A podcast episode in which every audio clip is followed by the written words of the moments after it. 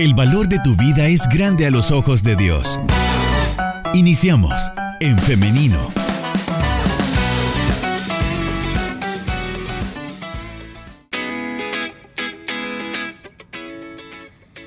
10 de la mañana en punto. Estamos ya listos para dar inicio con nuestra entrevista. Muchas gracias por estar pendiente, por estar escribiéndonos desde ya a través de nuestro WhatsApp y también eh, gracias a las personas que se están conectando a través de nuestro Facebook Live. Por ahí también puede dejar sus preguntas, sus comentarios y con gusto vamos a trasladárselas al pastor que ya nos eh, acompaña en esta mañana. Le damos la bienvenida al pastor Mario Roque. Adelante, pastor, ¿cómo está? Un gusto, hermana Liz, que Dios le bendiga, que Dios bendiga a cada oyente que en esta oportunidad están en sintonía de este hermoso programa. Estamos muy agradecidos con el Señor por la vida que nos da y por el privilegio que hoy tenemos de siempre ser edificados y fortalecidos a través del consejo de su palabra. Y pastor, se recuerda que hace algunas semanas estuvimos hablando acerca de cómo pedir perdón y nuestra audiencia por ahí nos, eh, nos estaba pidiendo que tuviéramos una segunda parte de este tema, pero ahora desde la otra perspectiva de cómo otorgar el perdón. Y es que mucho hemos escuchado, por ejemplo, de que cuando perdonamos somos nosotros los que nos liberamos. Hemos escuchado de que... Eh, nosotros le quitamos el poder de lastimarnos a las demás personas cuando perdonamos. Pero, ¿qué sucede cuando nos han lastimado de manera tan profunda que nos es muy difícil perdonar? El simple hecho de decir te perdono no quita el dolor, por ejemplo, sino que hay muchas cosas más allá y es por ello que hoy vamos a hablar acerca de este tema, cómo otorgar el perdón. Sí, eh, usted, usted bien lo dijo, hermana. La verdad es que el perdonar es este, un acto voluntario del creyente y desde ningún punto de vista es, es, fácil, ¿no? La verdad que es sumamente difícil el poder eh, dar, eh, eh, otorgar el perdón, especialmente cuando hemos sido lastimados, hemos sido dañados, eh, cuando se ha afectado la dignidad de la persona, cuando se ha dañado la integridad de una persona. Partiendo desde allí, este, no es tan fácil el que nuestro corazón pueda eh, liberarse de una ofensa y sencillamente conceder el perdón. Pero lo importante de todo es que eh, en la palabra de Dios nosotros encontramos eh, esa frase que dice todo lo podemos en Cristo que nos fortalece. Y ese no es un simple texto de la palabra del Señor, sino por el contrario es una afirmación que todo creyente debe de apropiarse de ella en medio de las dificultades que atravesamos en la vida, en medio de los problemas, de las necesidades, de los conflictos, de las tribulaciones. Este, este texto debe de apropiarse de nuestro corazón y, hacerlo, hacerlo nuestro. Todo lo podemos en el nombre del Señor. Y esto incluye las relaciones este, interpersonales, las relaciones mutuas entre los seres humanos. Eh, como personas nos dañamos, nos ofendemos, eh, traicionamos la confianza y el Señor nos manda entonces a poder perdonar nuestra, las ofensas que nos hacen a nosotros.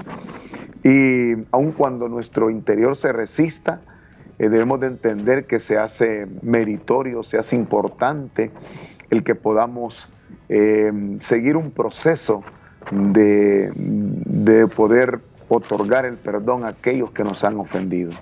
Precisamente hoy que usted menciona este proceso, ¿qué podemos o con qué nos podemos enfrentar durante este proceso? Es decir, iniciamos con la resistencia, ¿no, pastor? Pero luego, ¿qué sigue?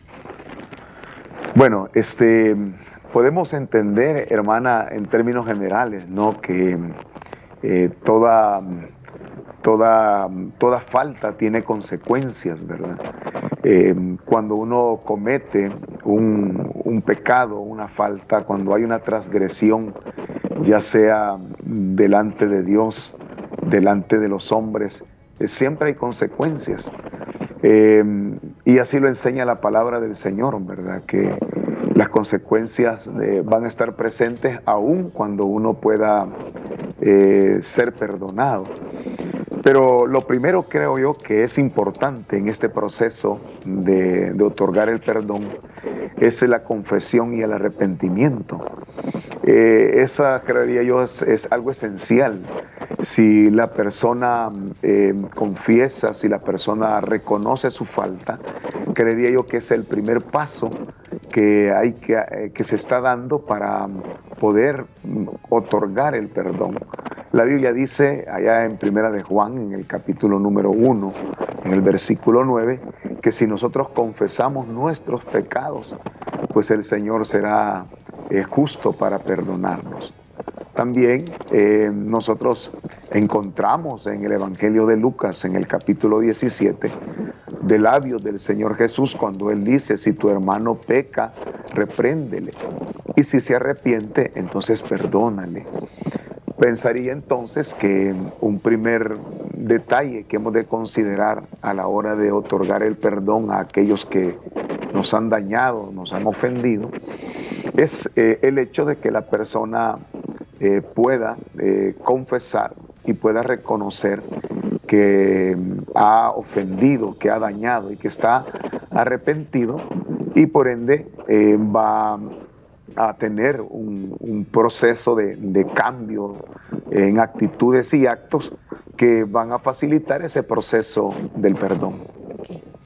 Pastor, ¿por qué cuesta tanto perdonar? Eh, bueno, lo que sucede, hermana, es que eh, cuesta tanto porque una ofensa produce, produce daño en nuestra vida.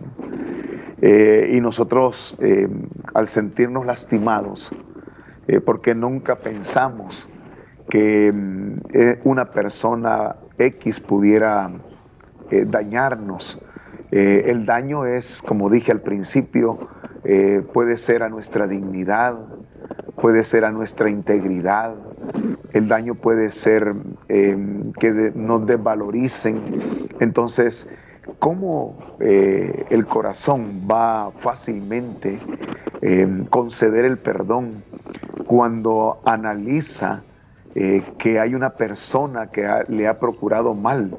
Entonces, ese proceso de análisis donde mm, llegamos a la conclusión que nos, nos procuraron hacer daño, que nos lastimaron, que nos, nos robaron la felicidad, que nos robaron la paz, que nos robaron nuestros sueños, que nos, nos impidieron realizarnos, eh, que nos robaron la inocencia, es decir, todo, toda una serie de, emociones que, pueden venir a nosotros hacen que el corazón se resista eh, a poder perdonar. Eh, se vuelve difícil porque entonces no sería perdón, ¿verdad? Si la cosa fuera fácil, entonces tendríamos que darle otro término a la palabra.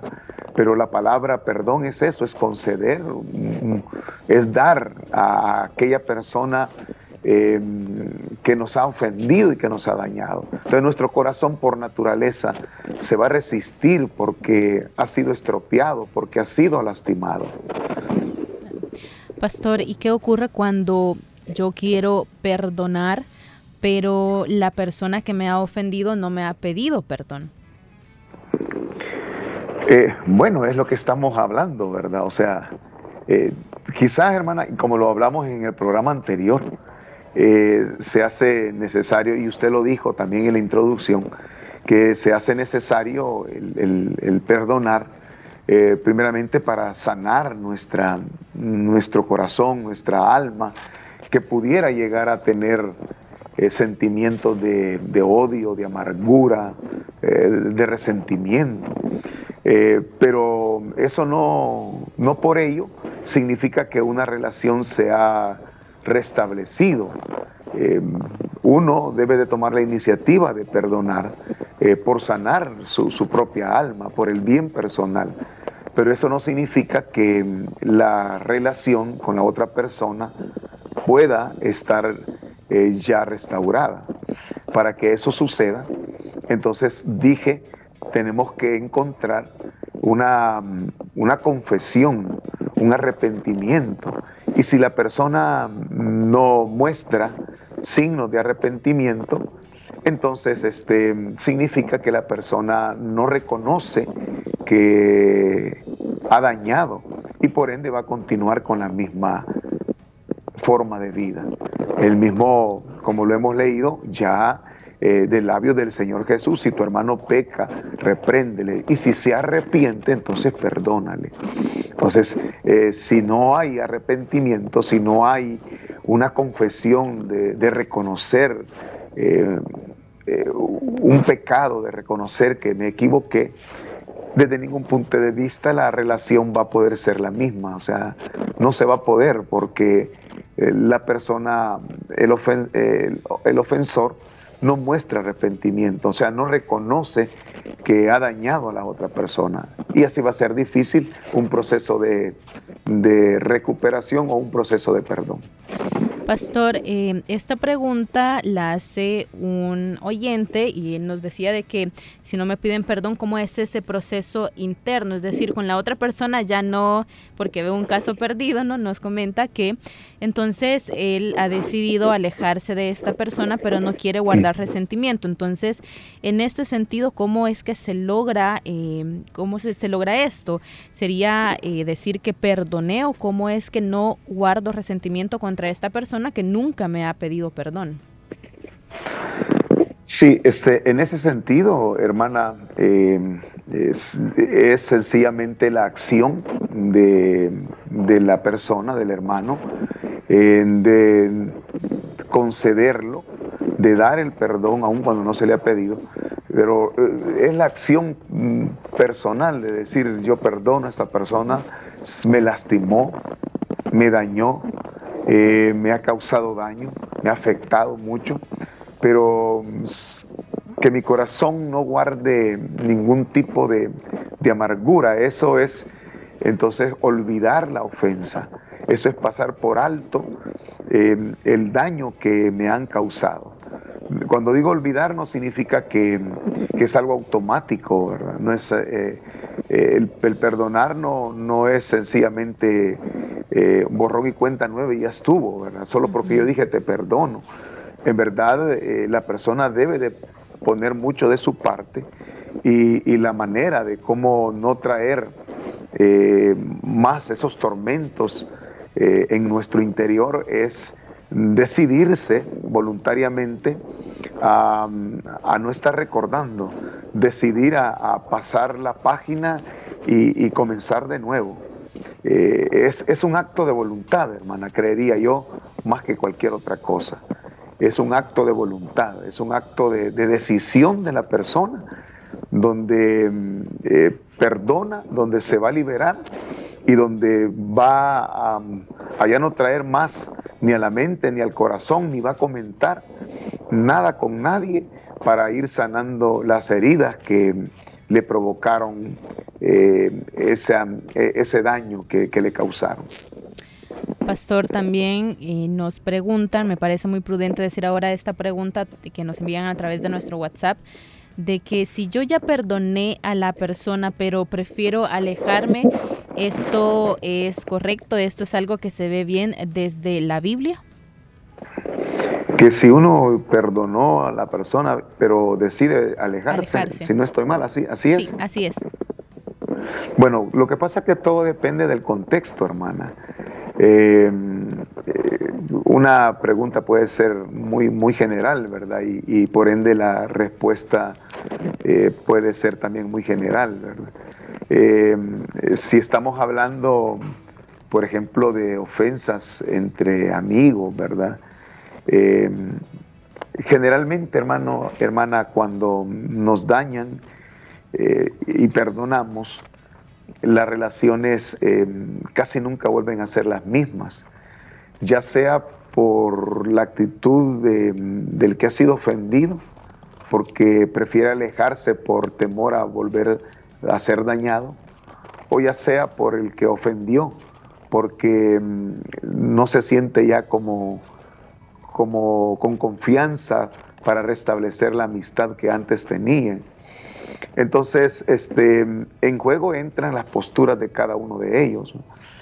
Pero mm, si fuera así, ¿verdad? El caso de, una, de una amistad, em, eh, creo que uno sí pudiera no alejarse en el sentido de, de ya no hablarle a esta persona, ¿verdad? Pero creería yo que el perdón lo que pretende, hermana, es restaurar las relaciones entre, eh, personales. O sea, si no, dejaría de, ser eh, un mecanismo para reconciliarnos. Porque de qué serviría, te perdono, pero yo me alejo, ya, ya no tengo nada que ver contigo. Entonces parece ser que no, no es esa la, la medida bíblica que nosotros encontramos en la Escritura. Bueno, es más, al Señor Jesús eh, se le preguntó, ¿verdad?, que cuántas veces se tenía que perdonar. Y él dijo hasta 70 veces 7. Eh, y con eso lo que quiere decir es que, que, no perdono y me alejo, sino que perdono y continúo con la misma, con la misma relación, procurando la misma amistad, la misma relación, ¿verdad? Entonces no sería quizás desde el punto de vista bíblico el, retirarse, sino más bien el, adaptarse a un proceso de, cambio donde el perdón va a demostrar que se puede mantener siempre una, una relación de amistad. Muy bien, eh, pastor y audiencia, son las 10 de la mañana con 17 minutos. Vamos a hacer una pequeña pausa musical, pero enseguida regresamos con más de En Femenino y el tema, ¿cómo otorgar el perdón?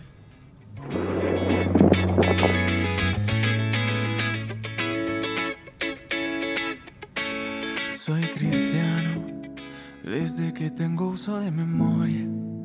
Me contaron todas las historias de Jesús amando a la gente. Fui creciendo, vi rechazo al que era diferente. Vi que todos fuimos excluyentes. Hasta que un día comprendí que ser cristiano no es terminar con un amén cada oración que se amen de corazón y entender los problemas de la gente, que al dolor y a la maldad no le seas indiferente. Y ser cristiano no es caminar con una Biblia debajo del brazo. Es que nos demos un abrazo y aunque hoy no nos podamos abrazar, entender que recibir nunca va a ser mejor que dar. Amén sin tilde y sin fronteras, que cada vez sea como la vez primera. Amén con fuerza, amén sin miedo. Que el amor sea el fuego y que el odio el hielo. Y que el odio el hielo.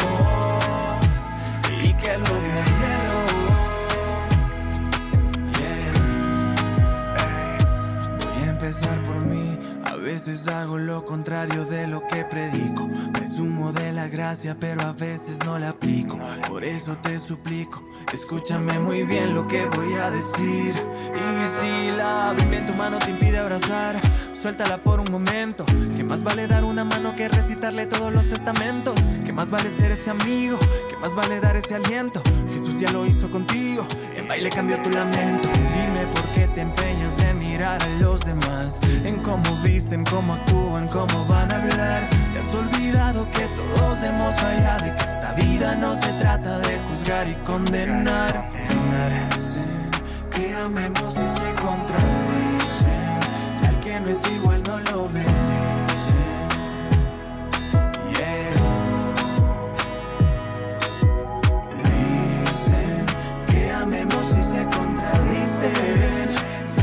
Igual no lo bendice.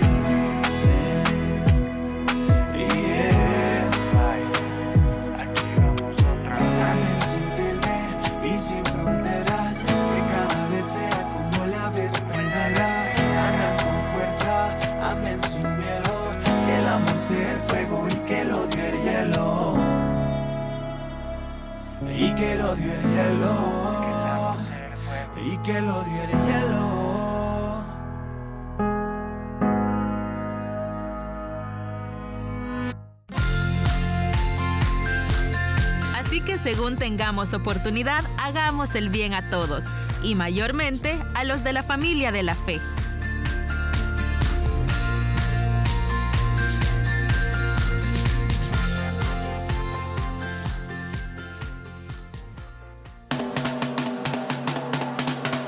SoundCloud. Esta tertulia la puedes volver a escuchar ingresando a En Femenino SB.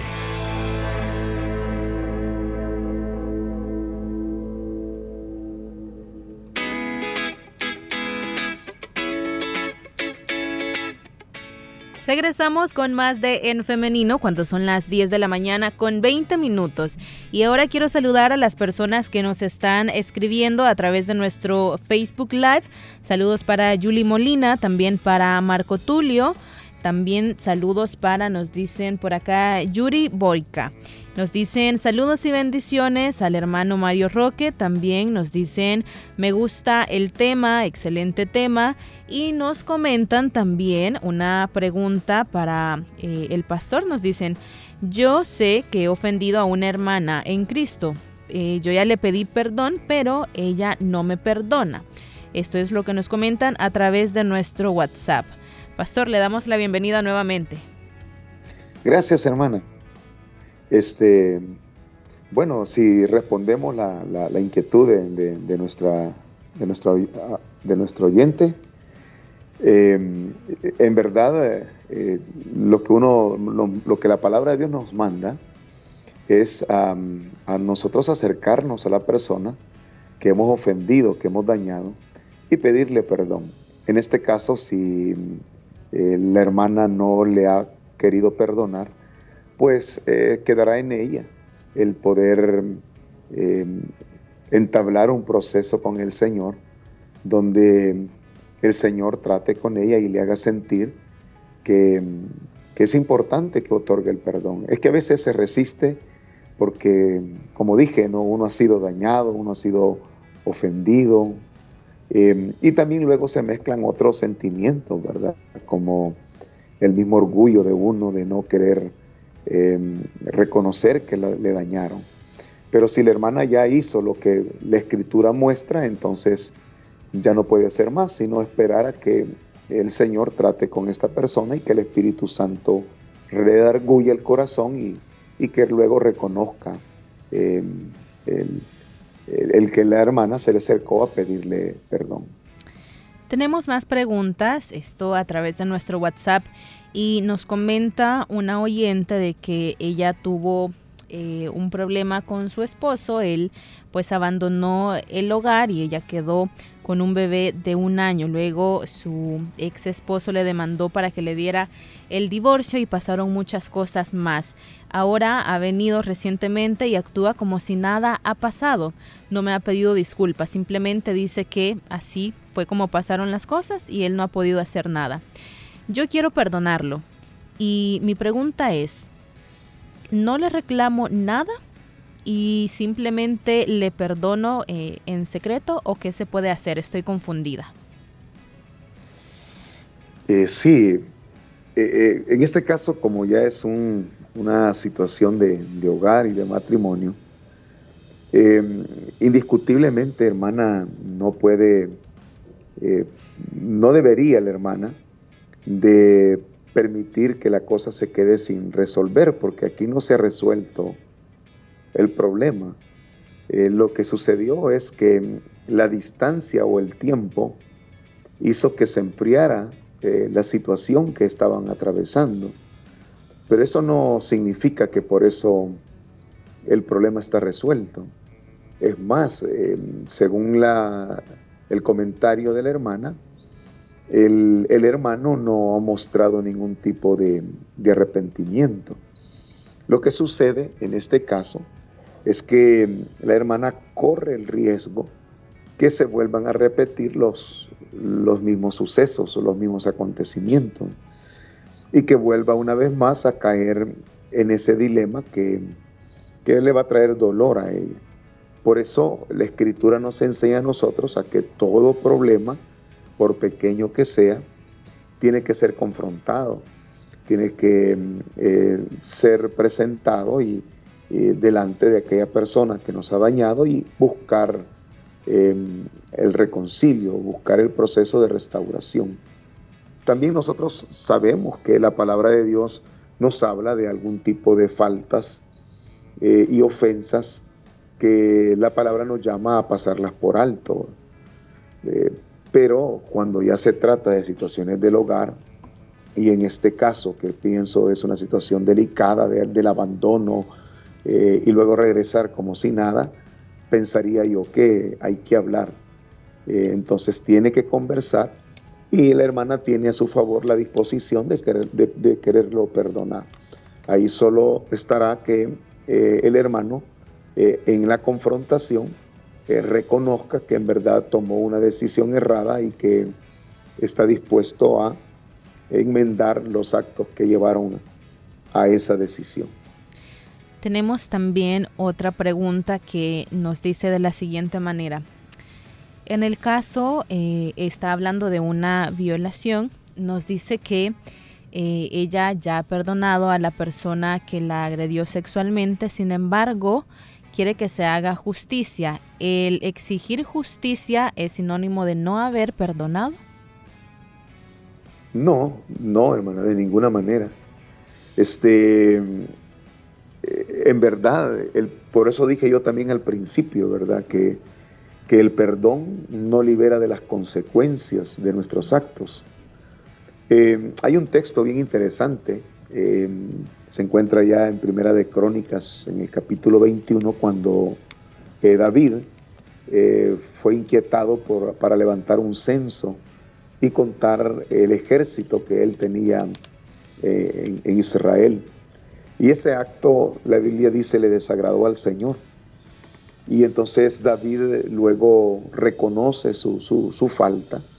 Eh, no vamos a entrar en detalles ¿no? del texto, pero lo que yo quiero resaltar es que David reconoce que había actuado, como él mismo dice, locamente, eh, se equivocó al, poner la confianza en, la fuerza humana, y entonces eh, el Señor le perdona pero el Señor le, le manda tres opciones donde él iba a traer juicio eh, por el acto de David. Entonces, eh, la falta, el pecado, siempre traerá consecuencias. En este caso, si una persona ha sido violada, ese es un delito, un delito que eh, tiene que, ser presentado ante la justicia, aunque la persona tome en su corazón a bien perdonar al agresor. La persona le perdona, pero es un delito que eh, penalmente eh, merece eh, un castigo. Tengo algunas preguntas respecto a infidelidades, pastor, y una de ellas me llama la atención porque nos comenta la hermana que ella ya se ha dado cuenta de la infidelidad de su esposo y aunque está siempre con él, eh, cuando lo ve o cuando ve a, otra a la otra persona con la que le fue eh, infiel, siente rencor.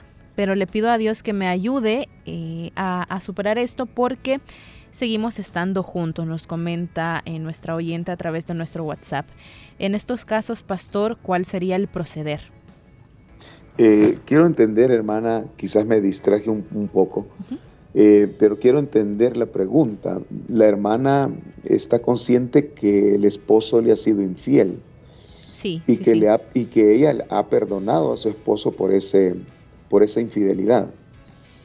¿Sí? Sí. Pero que ella se siente incómoda cuando mira a la persona con la cual él le fue infiel. ¿E, ¿Es, es así?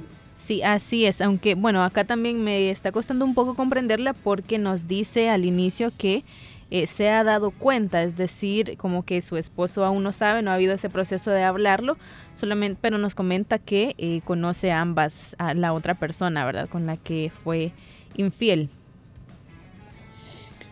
Eh, bueno, hermana, lo que sucede es, esto, ¿verdad? Si, si ella ya confrontó a, a su esposo con respecto a esta infidelidad, y ya hubo un proceso de, reconcilio, de perdón, de ella hacia su esposo y del esposo hacia ella, donde está arrepentido. Em, y ha habido un proceso donde se ha notado eh, en verdad eh, el arrepentimiento y donde hay cambios de parte del hermano. E, entonces creería yo que, que debería de mantenerse eh, en paz en su corazón. Ahora, el asunto es si ella mira a la otra persona y con ella se siente incómoda. Entonces, si es así, también tiene que perdonar a la otra persona. En este caso no necesariamente tiene que ir a hablar y decirle, mire, la, perdono porque usted se metió con mi esposo. No necesariamente. Es un proceso como el que hemos estado describiendo, donde requiere la voluntad, donde ella decididamente eh, toma a bien decir, yo perdono a esta persona porque fue eh, el instrumento para que mi esposo pecara y, me fallara. Entonces yo la perdono y, que ella se libere de esa carga. Lo que sucede es que el perdonar, hermana, significa que no se va a continuar pensando, ¿verdad? En el pecado que se ha cometido, pero si ella mira a la persona y la relaciona con el pecado, entonces eh, va a sufrir mucho.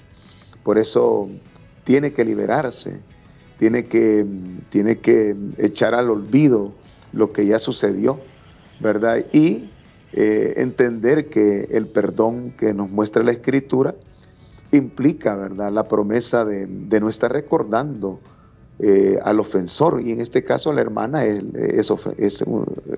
es, ofensora, ¿verdad?, la que, la que se metió con, con el esposo de ella. Entonces, eh, la promesa que no va a hablar más de ello, eh, el hecho de determinar que no, que no va a relacionar más eh, a, esta persona con el acto de su esposo. Todo eso es un, proceso de voluntad eh, personal, de determinación personal, para que ella logre liberarse. Porque si ella ha perdonado a su esposo, pero se siente mal con la otra persona, entonces el proceso va a ser muy, muy tedioso para ella y muy, muy sufrido como se liberó con su esposo, tiene que liberarse también con la otra persona. La, la pregunta es un poco confusa, un poco ambigua que, que, nos estaba escribiendo. Entonces, y en el caso en el que ella eh, ya se ha dado cuenta pero no lo ha hablado con su esposo, debe hacerlo, ¿no, pastor? Indiscutiblemente. Acuérdese, hermana, que, eh, que lo que pasa es que todo proceso de, de reconcilio necesita confrontarse. O sea, no podemos reconciliarnos con alguien especialmente en estos casos, pues cuando son casos delicados, casos de infidelidades, porque si no, eh, se vuelve a cometer el mismo acto. O sea, ¿quién, me asegura a mí que mi esposo o mi esposa falló y no lo va a volver a hacer? O sea, la única manera es la confrontación. Y en la confrontación, la persona que ha dañado debe de arrepentirse, debe de reconocer que erró, que se equivocó, eh, y la otra persona en buena fe debe de procurar el perdón, un perdón sincero, ¿verdad? Un perdón de todo corazón, eh, un perdón este, que lo lleve a, ya no estar pensando, ¿verdad? En la ofensa. Y, si eso se da, y si ambas partes eh, ponen eh, su, su, su colaboración, entonces ese proceso va a terminar en buenos términos, es decir, van a superar la infidelidad. Pero si no se confronta, entonces la hermana va a estar luchando mucho más eh, duramente porque va a tener a una persona que no le ha confesado su arrepentimiento y eso significa que no le va a generar ninguna confianza en el futuro. Muy bien, pastor, hemos llegado ya al final de esta entrevista, pero le agradecemos por estas respuestas. Nuestra audiencia ha aprovechado mucho este espacio. Amén, hermana. Este, para mí igual ha sido una bendición el poder eh, compartir con nuestros, nuestros oyentes, con nuestros hermanos, con nuestras hermanas, y que Dios se encargue de guiarles en medio de sus dificultades. Siempre hay una solución, siempre hay esperanza. Eh, y en el Señor nosotros, como dice la Escritura, todo lo podemos. Así es que que Dios sea luz en medio de las tinieblas que nuestros hermanos pudieran estar viviendo. Amén. Muy agradecidos nuevamente por también la disposición de siempre acompañarnos en este espacio, Pastor. Le deseamos que tenga un feliz día, un feliz inicio de semana y de mes también. Gracias, hermana. Igual, cuídese usted y que Dios le bendiga. Muchas gracias, Pastor. Bendiciones. Y también ahora quiero agradecer a nuestra audiencia por estar participando con nosotros, por escucharnos también fielmente a través del 100.5 FM y también a las personas que nos están viendo en el Facebook Live a través de nuestra página en Femenino SB. Muchas gracias a todos ustedes. Ahora quiero hacerle una invitación para que el día de mañana nos encontremos nuevamente en este espacio. En Femenino, 9.30 de la mañana en punto, tiene usted una cita el día de mañana si así Dios lo permite. Nos quedamos hasta acá ahora, pero nos vemos y nos escuchamos el día de Que pasen un feliz día. Bendiciones. Construye tu vida con pensamiento propio. Hasta la próxima.